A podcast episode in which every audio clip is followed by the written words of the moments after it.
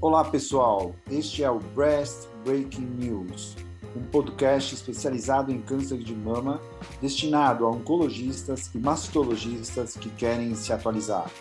Toda semana eu, Silvio Bromberg, mastologista titular do Centro de Oncologia do Hospital Israelita Albert Einstein e da BP Mirante, e o Dr. Daniel Jimenez, oncologista clínico da rede Oncoclínicas, iremos discutir artigos que foram destaque nas principais publicações médico-científicas sobre câncer de mama. Acompanhe no Onconews. Fala pessoal, seguimos aqui com mais um Breast Breaking News. E Dani, hoje eu vou provocar a tua turma, os oncologistas. Eu trouxe um tema que vai gerar alguma inquietação. É, Dani, você sabe que na literatura médica há uma referência que cerca de 50% dos casos de triplo negativos deverão recorrer até o quinto ano de segmento? Parece alto, né? Uhum. Enfim, com tanta agressividade né, e certa limitação de drogas, né, algumas possibilidades de resgate adjuvante acabam, a gente faz com que a gente acabe indicando o QT neoadjuvante na grande maioria dos casos. Porém, onde é, se tem não como consenso, mas talvez como bom senso, indicar que TENEL para todo tipo negativo maior que um centímetro. E Isso. falando em, nesse cutoff de um centímetro para de, definir a indicação de QTNEL, eu vou lembrar aqui que no CreateX havia cerca de 15% da amostra, que eram 130 pacientes em cada braço, que era o braço capacitabina em controle, com tumor menor que 2 centímetros. E o estudo não discriminava conforme o TNM, ou seja, ele não mostrava quem era T1A, T1B e T1C. E nesse estudo, 30% da casuística era triplo negativo, ou seja, era 286 pacientes. E 40% desses é, da casuística era axila clinicamente é, negativa. E no estudo, o CreateX deixou clara a importância da capistabina, né, numa casuística que também completou, é, contemplou tumor luminal e os outros tumores, porém, o ênfase do estudo né, ficou importante e ficou na análise do subgrupo tipo negativo, onde, independente do tamanho tumoral, o benefício da capecitabina mostrou um hazard ratio de 0,58 em relação ao tempo livre de doença e um hazard ratio de 0,52 para sobrevida global, que era bem bom. E assim, prescrever capecitabina quando tinha doença tipo negativa residual virou uma consagração. Todo mundo faz. Agora, Dani, para os tumores abaixo de 2 centímetros, tem muito estudo mostrando que a quimio não acrescenta nada, principalmente para os casos de T1A e T1B. E, eventualmente, acrescenta algo para os tumores T1C. Assim fica claro que se você vai prescrever químio para um T1C, então o melhor seria realizar neoadjuvância, porque eventualmente a paciente ainda poderia ter o benefício da capecitabina se doença residual. No entanto, será que para esses tumores T1M0 faz mesmo diferença a gente realizar QT-NEL ou QT adjuvante? Será que há uma diferença de desfecho prognóstico entre realizar QT-NEL e adjuvante em T1N0? Você acha, Dani? É, é um assunto polêmico por causa que às vezes a gente acaba valorizando um tumor pequeno, né? Valorizando demais a biologia. É, valorizando no sentido de agressividade, potencial metastático, tudo. E a gente tem dados, né? Até esse ano saiu uma informação do Matteo Lambertini na, na ASCO, é, de um estudo retrospectivo avaliando T1B que recebeu triplo negativo, que recebeu químio, a gente percebeu que o impacto praticamente não existiu com químio, né? E esse paper seu vem de encontro com essa informação, né? Assim, vem é. polarizar. É, porque ele mostra, né? Na verdade, então, para responder essa questão, né? Se a QT-NEL gera uma sobrevida em pacientes clinicamente T1C N0, comparado a quem realiza a cirurgia por fonte seguido de adjuvância, é desconhecido. A gente não sabe se é melhor é jogar com um ou com o outro. E é aí certo. que o nosso Breast Break News, Dani, vai ajudar a gente a sair desse marasmo, porque hoje eu trouxe um artigo capitaneado pelo pessoal da Mayo Clinic, da Flórida, que relata a sobrevida global das pacientes clinicamente T1C N0 que realizaram QTNEL contra, comparando né, com as que realizaram cirurgia upfront e, e quimioterapia adjuvante. Então, vai ser um grupo QT-NEL e um grupo QT adjuvante. E eles extraíram, claro, infelizmente o estudo é retrospectivo, eles extraíram é, dados do National Cancer Database do período de 2006 a 2016 e selecionaram pacientes T1, N0 e M0 que realizaram QT-NEL ou cirurgia upfront com adjuvância.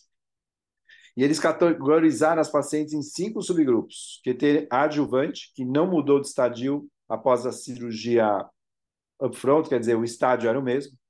É, o outro grupo era que fez QT adjuvante, que fizeram um upgrade após cirurgia com, é, upfront, ou seja, a paciente, por exemplo, era T1 CN0 e virou T1 CN+, QTNEL com PCA, QTNEL com doença estável e QTNEL com progressão de doença.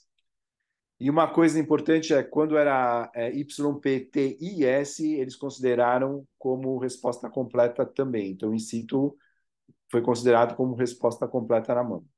O endpoint primário foi comparar a sobrevida global entre quem fazia QTNEL e QT adjuvante. O secundário foi comparar os diferentes desfechos entre os tratamentos conforme T1A, T1B e T1C. Olha, eles encontraram, cara, 48 mil pacientes, clinicamente T1, N0, M0, tipo negativo. 66% fizeram cirurgia e QTNEL, é, e, cirurgia e depois QT adjuvante, e 26% fez QT neoadjuvante. Então eram dois grupos. Sendo que o grupo que fez cirurgia, uma pequena parte só fez adjuvância, uma grande parte acabou só fazendo a cirurgia. Então, quando eles viram as pacientes que fizeram QTNEL, a maioria eram mais jovens, sem comorbidades e tinham tumores T1C. Bom, agora presta atenção, Dani. Quem estiver escutando também presta bastante atenção. Eu vou falar os dados. Com um follow-up médio de 53 meses, a sobrevida global, finalizando o grupo T1 inteiro, pegando só T1 de maneira geral, mostrou vantagem para o grupo que fez cirurgia front mais QT adjuvante em relação a quem fez quintenel. Ou seja, deu 90,5% versus 88%, com um P de 0,001. Ou seja, parece que a adjuvância, olhando o grupo completo, foi melhor. Quando a gente olhava em relação à resposta patológica pós-quetenel, e aí que vai aparecer a história de indicar que tenel acima de um centímetro, que é o T1C. As pacientes que tiveram PCR, o grupo T1C mostrou uma melhor uma melhor sobrevida global, ou seja, 95 contra 92%, que era um P de 002. Ou seja, é, para aqueles que são ainda negacionistas, ou seja, o grupo que realizou que realizou somente cirurgia, apresentou um desfecho pior do que quem recebeu QTNEL e quem recebeu QT adjuvante, ou seja, algum tratamento para as pacientes T1C tem que ser dado. E, além disso, houve um maior upstage das pacientes quando fez cirurgia upfront. Então, as pacientes T1C, elas tinham mais chance de virar T1C N+, PN+. Então, teoricamente, Parece que, por esse estudo, a neoadjuvância ganha vantagem simplesmente no T1C. Claro que dá margem à discussão, porque o estudo não analisa todas as variáveis, né? mas aqui vamos lembrar o seguinte: lembra que a gente comentou, Dani, daquele estudo holandês, pacientes jovens com menos de 40 anos, que tinha tios maior que 75% e não fizeram é, adjuvância e que tinha uma super sobrevida de 96%? Então, a gente discutiu ele, ele aqui. Isso mostra, Dani, que existem sim, é, para ter um A, ter um B, perfis que talvez a gente realmente possa descalonar o tratamento.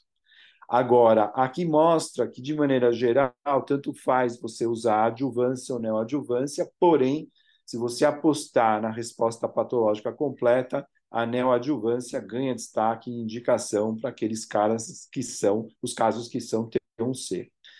Enfim, apesar das limitações por ser um estudo retrospectivo, quando a gente separa T1A, T1B e T1C, ele provoca e ajuda a gente a entender a vantagem realmente de indicar QTNEL em T1C e não em T1A e T1B.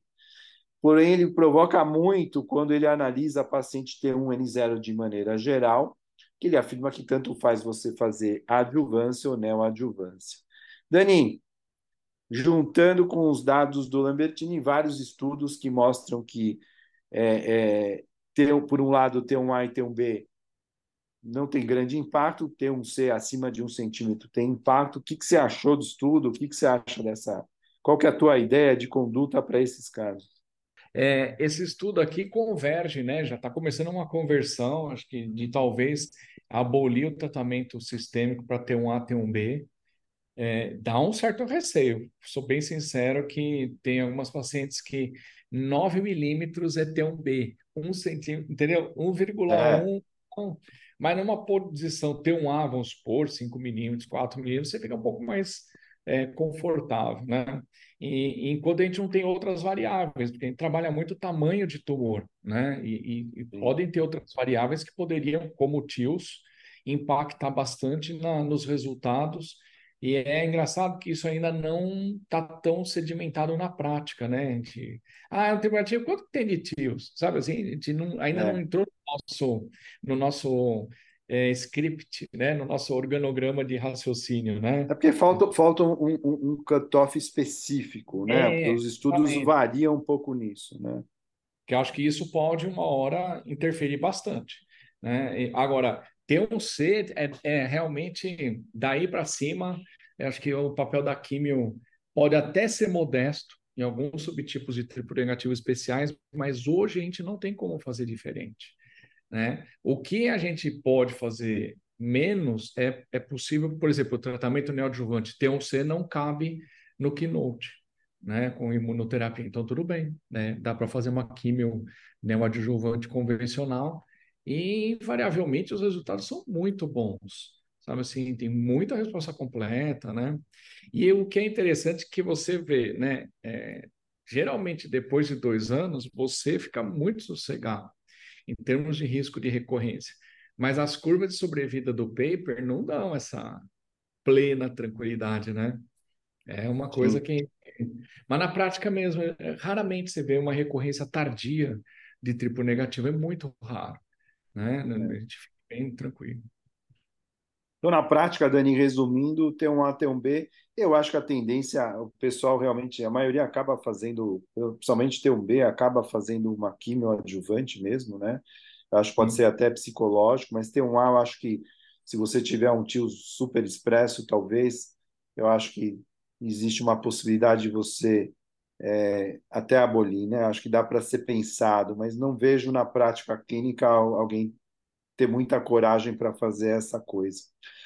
Agora, Dani, é, me diz uma coisa. A gente sabe que quando a gente. A família Hair tem o Hair 1, 2, 3, 4, né? É, quando a gente tem a super expressão do Hair 3, a gente sabe que talvez tenha uma associação com uma resistência ao tamoxifeno, né? E quando o HER 3 está baixo, geralmente o HER 2 está bem alto, né? Parece confuso Exato. esse negócio. E a gente, as drogas em geral, o alvo principal é o R2, né? Exato. E, e você trouxe. O que você trouxe de, de, de, de, de ah, provocação para isso? É, esse aqui é um estudo que eu trouxe, justamente que talvez vai demorar para essa droga vir a, a, a mostrar a cara dela mesmo na prática clínica. Mas esse paper que foi publicado agora no Annals of Oncology, ele tem uma provocação interessante, porque é um anticorpo anti-HER3, ou seja, da família do HER, né, que é o patritumab. E, e, o conjugado dele é um que a gente já conhece bem, que é o deruxtecan. Só que o deruxtecan que a gente conhece bem é o trastuzumab deruxtecan, que é para HER2.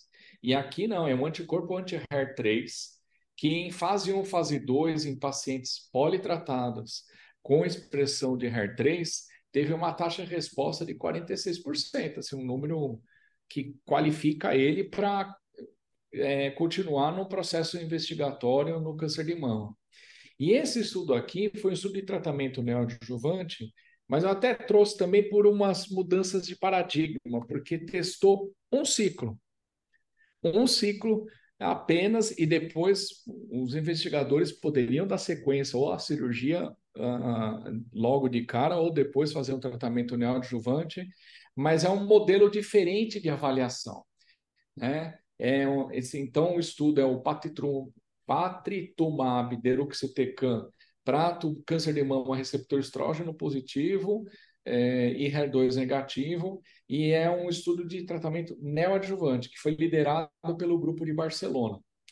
E aí, o desenho era dose única no D1, e aí os pacientes eram avaliados para uma análise que é interessantíssima, porque é barata, só que isso tem que ser uma coisa, é, como se diz, controlada bem entre os patologistas, que é o CEL-TIL score, que é uma, uma avaliação da celularidade tumoral associando com o infiltrado linfocitário tumoral. Então, assim, é uma análise de patologistas.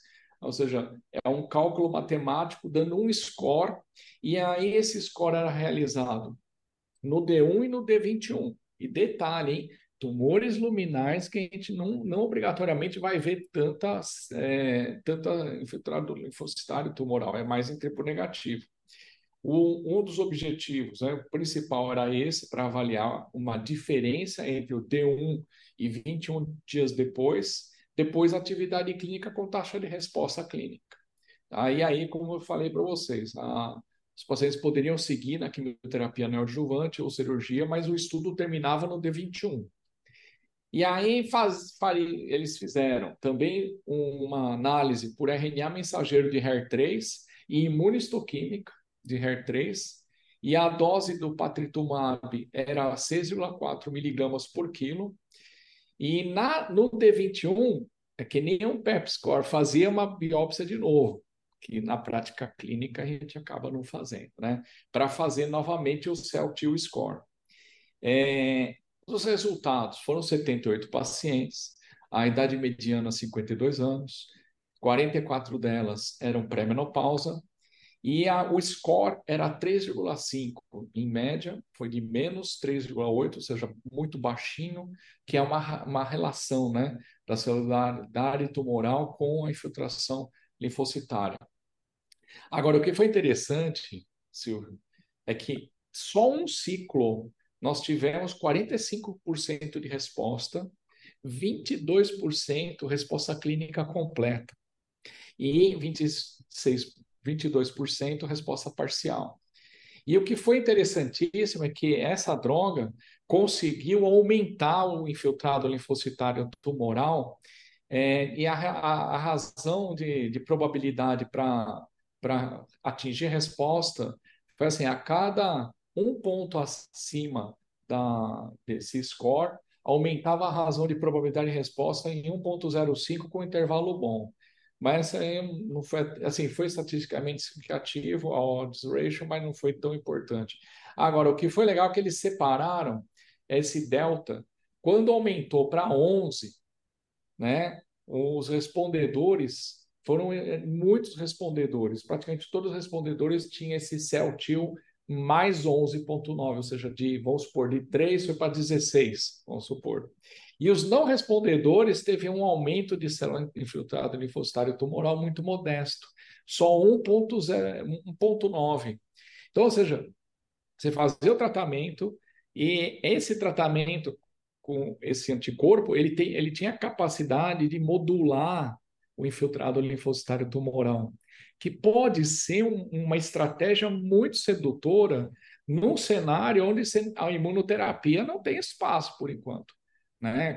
É só triplo negativo e olha lá, né? Mas foi muito interessante mesmo. E aí tentaram avaliar pelo HER3 e pelo, pela, pela, tanto pela imunistoquímica quanto o, o RNA, não deu diferença nenhuma. É, o que deu diferença foi a exposição a esse anticorpo com o deruxtecan em um ciclo só já foi capaz de fazer essa modulação no infiltrado linfocitário tumoral. Né? Então, é, foi sim, um estudo nesse sentido muito interessante. E olha só que interessante, fizeram PANFIFT também. Né? E era tudo luminal. Mas um detalhe, luminal A, 40 pacientes, depois de um ciclo do patotrumab, 54%, 54 pacientes, ou seja, de 40 foi para 54 luminal A, Luminal B de 33 foi para 13, e basal e HER2 tinham muito poucos pacientes, mas essa porcentagem praticamente não se alterou. Mas esses dados são, assim, provocativos, né? Assim, é, um, é um estudo com dados extremamente prematuros, população pequena, mas os achados são promissores. Porque além de estar uma taxa de resposta boa, ele muda um pouco a relação da, do microambiente tumoral. Ou seja, é, parece que ele pode ter uma ação anti-PDL1, porque ele que, quebra o PDL1 e o filtrado linfocitário tumoral aumenta. Então, foi a primeira, o primeiro estudo que eu vi que mostrou isso daí. Ou seja, você faz uma droga que muda o perfil de infiltrado linfocitário tumoral. Esse score já é conhecido, o grupo espanhol já fez publicações anteriores mostrando a capacidade dele chegar à resposta completa patológica. Mas esse estudo aqui, é, apesar de pequenininho e tal, é uma droga que acho que vai começar a ganhar espaço, sim, no arsenal, mas a longo prazo, não agora. Dani, eu acho interessante agora assim, precisa dosar, ah, precisa vir HER3 na imunistoquímica no resultado do COR? Então, não era critério de inclusão, e aí na amostra, eu não falei tanto pelo nosso tempo, quase todos os pacientes tinham alta expressão de HER3. Então, é, não seria critério de inclusão ou exclusão. Eles queriam tentar Entendi. avaliar pela graduação de HER3, mas, porque tinha estudos anteriores que parece que uma alta expressão daria mais resposta, mas aqui não deu esse significado. Né? Então, Entendi. acho que vai acabar entrando para os tumores luminais, provavelmente. Essa é uma droga interessante. É, não, eu, eu, Fala, fala. Não, é assim, tem o perfil de toxicidade que bate exatamente com o perfil de toxicidade do deroxitecan que a gente já conhece.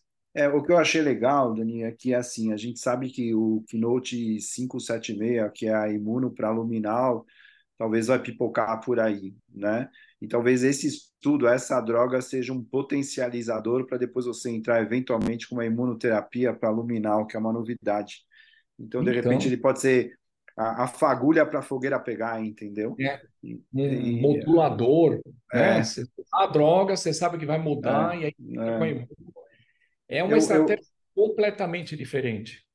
É, eu acho que, que ele é inovador, ele, ele, ele provoca, faz pensar, mas acho que vai um pouco em linha, talvez, com essa ideia de imuno para luminal que vai entrar. Bom, Dani, eu acho que são dois estudos legais né, diferentes, saindo um pouco do, do feijão com arroz, né? E que é essa nossa função aqui, é, orientar e trazer novidades e fazer as pessoas pensarem que esse é o, a missão do Breast Breaking News, Onco News. Então é isso, pessoal. Grande abraço. Dani, até semana que vem. É grande abraço. Até.